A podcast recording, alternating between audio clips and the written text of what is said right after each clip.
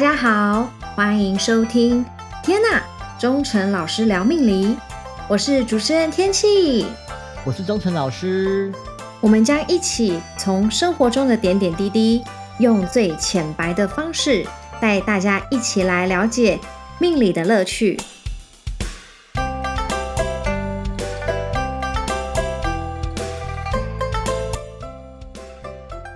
哎，天气，新年快乐！我们这一集应该是二月八号上，这时候大家都要准备过新年了。你过年有什么计划吗？目前没有特别的计划，哎，应该就是在家里陪陪家人啊，玩玩狗啊。哎，那你呢？那不错哦，我应该是开车带我妈四处去走走吧，一样拜访亲戚呀，然后被亲戚拷问啊。哎，这好像是长大后每年的固定行程呢。对呀，还没有结婚，到结婚以前都会一直被问这个问题。结了婚以后呢，又会问何时生小孩。生了小孩以后，又要比较说啊，你儿子跟我儿子念书怎么样啊？哎，永远都有问不完的问题。对呀，话说，你知道吗？今年的情人节啊，跟过年啊是有重叠在一起的。情人节居然是大年初三那一天。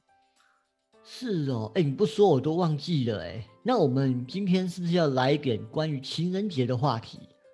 好啊，哎，我觉得在这个节日啊，如果没有情人或者是远距离的恋爱，感觉都好孤单哦。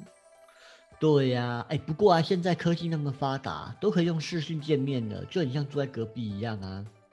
是没错，可是我觉得还是有差哎。我觉得视讯啊，跟真正的面对面啊。我觉得差在一种温度的感觉。嗯，你说的也是，毕竟视讯啊，就是面对冷冰冰的荧幕跟手机。那面对面呢，还是很温暖的。我比较常看到外籍人士啊，都用视讯跟故乡的爱人跟家人去沟通，他们还是很期望如果家人可以在身边。对了，你在职场上是不是也常看到外籍人士？你有跟他们说过话吗？有啊。哎，不过其实就算他们会讲中文呐，我还是常常听不太懂他们讲的话，有可能是他们口音的关系。哎，你还记不记得啊？我们办公室曾经有一个从土耳其来的男生，他也做清洁人员。哎，你还记得吗？哦，讲的国语，对他讲的国语，我们是不是也听不太懂他在讲什么？真的要跟他讲个东西，然后也沟通了好久，最后算了，我自己来好了。对，嗯，对啊，而且除了这个，其实除了这个土耳其人以外，我也有跟那个照顾我外婆的外籍看护讲过话，但是啊，我一直都没办法抓他们口音，然后也没办法听清楚他怎么跟我外婆讲话的。我突然觉得我外婆好厉害哦，她现在可以跟外籍的看护聊得那么起劲，所以我觉得口音。如果没有听清楚，我真的很难跟他们沟通哎。所以外婆有办法跟那个外籍看护聊天哦。对他们互相教，他教我外婆越南话，哎是越南还是忘记了，反正就是他们那国的语言就对了。然后我外婆教他台语，我外婆台语很溜。对，好啦，反正我觉得跟他们沟通啊，可能是因为他们就算讲中文，可是他们的口音或者是用字用词都是我们不太熟悉的，反正就常常这样就闹笑话了。哎，你你记得有什么特别的经验吗？有，我想到了，我最近有帮一位为越南籍的女生算命。啊，哎，你什么时候开始走国际化啦？我怎么都不知道。哎，怎么会有机会帮他们算命？因为她的男朋友是我的港 K，而我的港 K 呢，这几年一直被外派到越南，他都还是单身，他就在那里认识了越南的女生，这两个人相差十几岁。然后回国以后就分手了，为什么会分手啊？哎，我比较想要知道说他们是怎么交往的。哎，你港黑他会讲越南话吗？当然不会啊，我也问过他这个问题，他跟我说就是中文跟越南话交杂就能谈恋爱了，厉害吧？听起来是很颇奇妙的哎，这爱情的力量真的是不可限量。对呀，而且啊，说到越南，我就想到我在念博士班的时候，那时候带了一位外籍学妹做实验，她也是越南人哦。这么国际化，哎，那你那时候有没有趁机跟她多学这个越南话？还没有了，气得半死。嗯？为什么？是因为你们语言不通的关系吗？语言是一个原因啊，可能我跟他没有爱情的力量吧。没有这个伟大的爱情力量。对，没错。好险，我也没有跟他有伟大的爱情力量。因为啊，他来台湾呢，念研究所是在学中文，也是讲中文。然后呢，跟我说话也是中文哦，所以理论上中文应该很不错了吧？对啊，应该是就可以沟通的吧。但是啊，英文不好，所以啊，他很多 paper 他看不懂。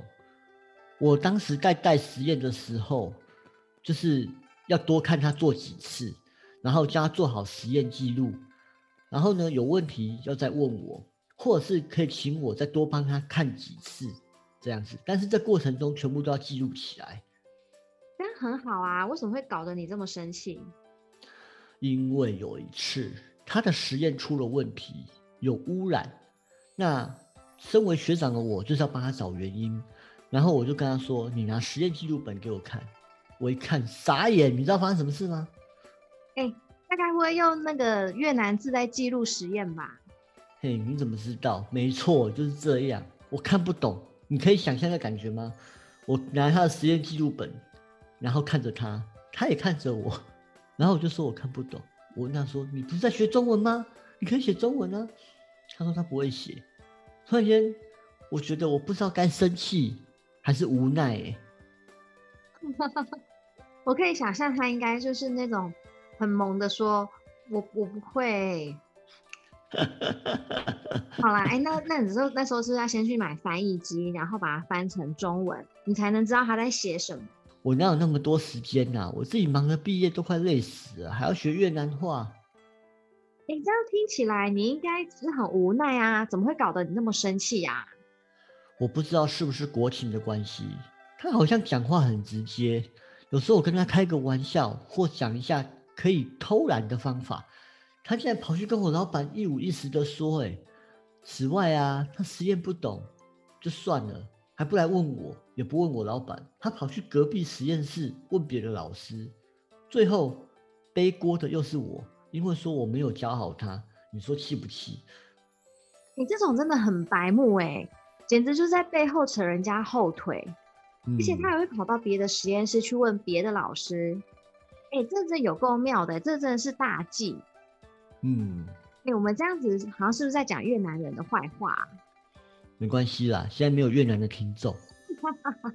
后来啊，那个学妹可能自己也受不了吧，因为我的实验很枯燥。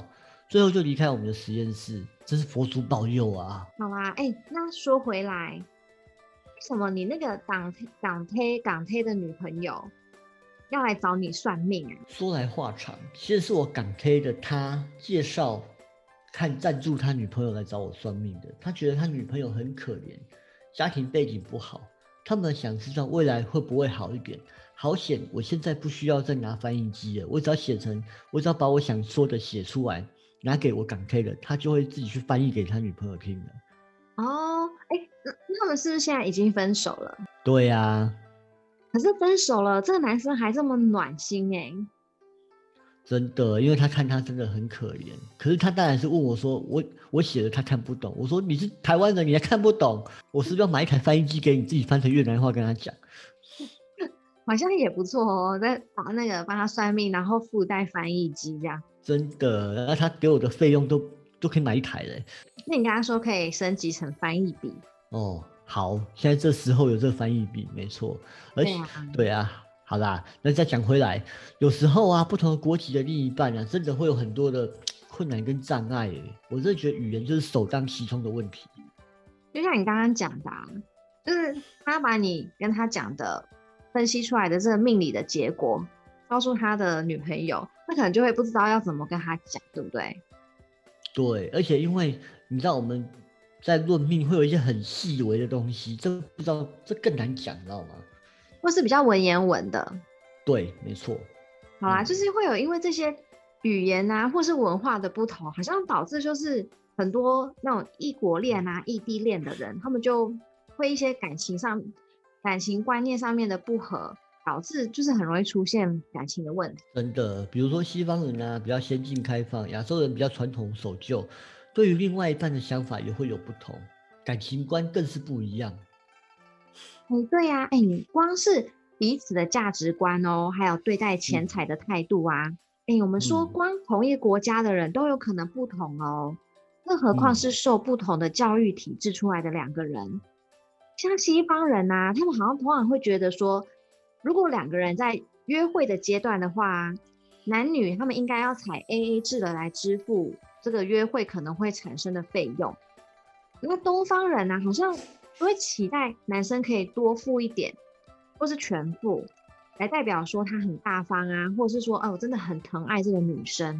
对啊，这真的是很不一样的观念啊。而且啊，哎，说到这个远距离恋爱啊，其实我之前也有学妹，因为长期在国外工作而结识了波兰的男友，谈了一场远距离的异国恋情。哎，哎，那结果呢？他们这样子相处下来有什么大问题吗？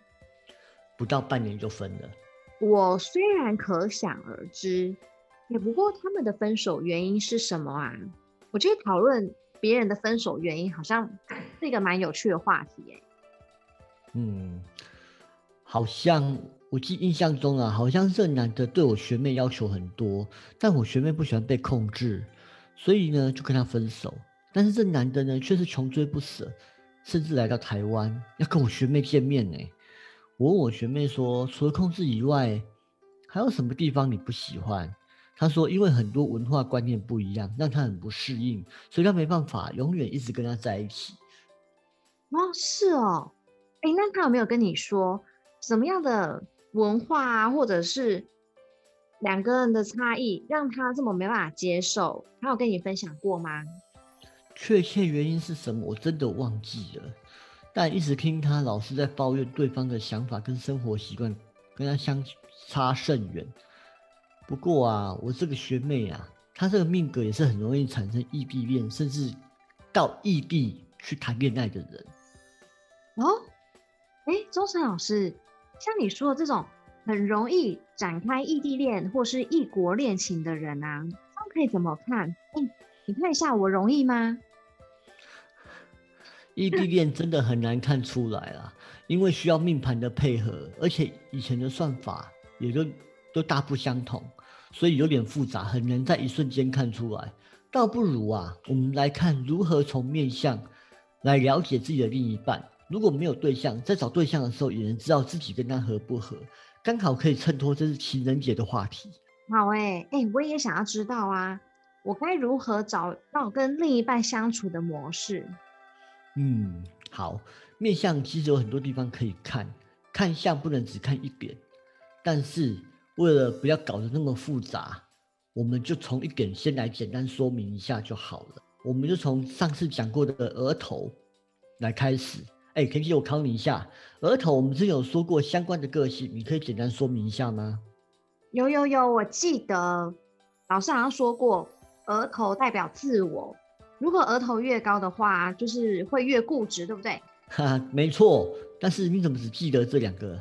因为老师说可以参考啊，而且这个是我真的去验证过的，我身边有一些人真的是这样的。嗯。好，那既然如此，我要跟你说一下额头在感情上不一样的看法。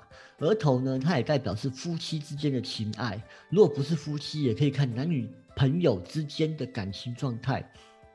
额头宽广，如果搭配鼻子高，先生出门在外的时候，或者是男朋友在外面的时候，时时就会想到另一半，或会想到家，比较不会在外面流连忘返。夫妻之间有说有笑，气氛融洽。很好玩哦。如果女生的额头宽广者，却不会替先生调度财物；女生如果额低又有纹路，则时常会跟先生产生争执。老师，你说女人如果额头宽广，就比较不会替先生调度财物。哎，那女生如果额头宽广，她会为自己理财吗？可以自己理财，但是还要看掌管财务的面相的宫位有没有问题。而且啊，除了情爱以外啊，额头也代表着思考。只要额头宽广，就代表你解决问题和协调的能力。额头过高就是理想高，想多做少；额头低窄就是讲求实际，思想较不会转弯。额头有纹路，代表周遭事情多，内心有杂念。这些都要参考进去。你可以看看我们实验室或者是你常接触的长官们，额头是不是很多纹路？如果是那种表示他们平常啊，除了自己的工作以外，还要负担其他的事情，心里烦都烦死了。尤其现在 COVID-19 又那么流行，你可以去看一下。这个是不是也可以来看说，另一半的面相要怎么和他的感情来互相做搭配呢？嗯，你很聪明哦，你说对了。额头宽广啊，他比较善于跟另外一半沟通，对待关系良好。跟另一半如果相处有问题的话，除了自己想办法沟通以外，连周围的亲朋好友都会来帮你沟通。哇，这么棒！原来额头宽广是这么有用的。老师，你再帮我看一下，我是我也是属于额头宽广的人。对，没错，你就是算额头宽广的人。你现在只要保持着额头不要纹路就好了。哦，所以以后可以去打一点肉毒之类的，对不对？对，还可以去皮秒啊，或者是飞梭之类的。反正就保持额头尽量是亮亮的。没错，真的，那真的要去多打，就是你的额头要去多用，不能有纹路。像我就是额头有一点纹路，所以啊，我都靠自己。那你下次有想要去进场做什么样的消除你的额头纹路的做法？嗯，我不知道哎。如果你有好的方法，我们私底下好好聊一聊好了。好啊，或者是观众朋友、听众朋友也可以提供给我们。真的好，再来啊，我们来谈一下额头低窄有纹路的人对配偶的意见啊，都听不进去。所以我为什么跟你讲，你额头不可以有纹路，就是这样子。配偶的意见听不进去以外啊，自己的意见呢也不会被配偶所接受哦，各做各的，得不到另外一半的帮助。和娘家的亲友往来也比较不亲，凡事呢都是要靠自己。如果肤色又黑的话，不但说话无趣，还会吵架，夫妻间也很难协调。那也就是说啊，我们女生是不是尽量不要去找？额头低窄，然后有很多纹路的人作为另一半，哎，可是呢，我想到了，其实很多皮肤黑的男生啊，也很多是风趣幽默的耶。可是他讲的话是他们的风趣幽默是不会再用在对待他们的另一半身上。嗯，其实还是会用在另外一半身上啊。但是女生有时候会受不了，因为啊，皮肤黑的人啊，讲话比较直接。如果额头低窄又有纹路的人，他的讲话更是尖酸刻薄，所以找对象可以找肤色黑，但是额头啊一定要宽广明亮。哦，原来如此，那我们也可以透过面相啊，展开一种全新的沟通方式。嗯，那哎，今天就谢谢钟诚老师告诉我们这些小秘技，希望可以让大家在情人节这天呢，可以先准备好，怎么样和另一半可以做一些良善的沟通还有互动。不要在这一天这么浪漫的这一天，反而就是跟另一半开始吵架了吼。嗯，没错，真的。那我们今天就先讲到这里喽。哎，除了要祝大家新年快乐以外，别忘了二月十四号，也就是大年初三，也是我们的情人节哦。就先预祝大家情人节快乐！情人节快乐！拜拜！拜拜！如果有任何的意见或想法，欢迎留言或写信给我们哦。如果大家对命理有任何疑难杂症，也非常欢迎来信哦。另外，请记得帮我们在 Apple p o c k e t 上面按五颗星的评价，以及分享给你所有的亲朋好友哟。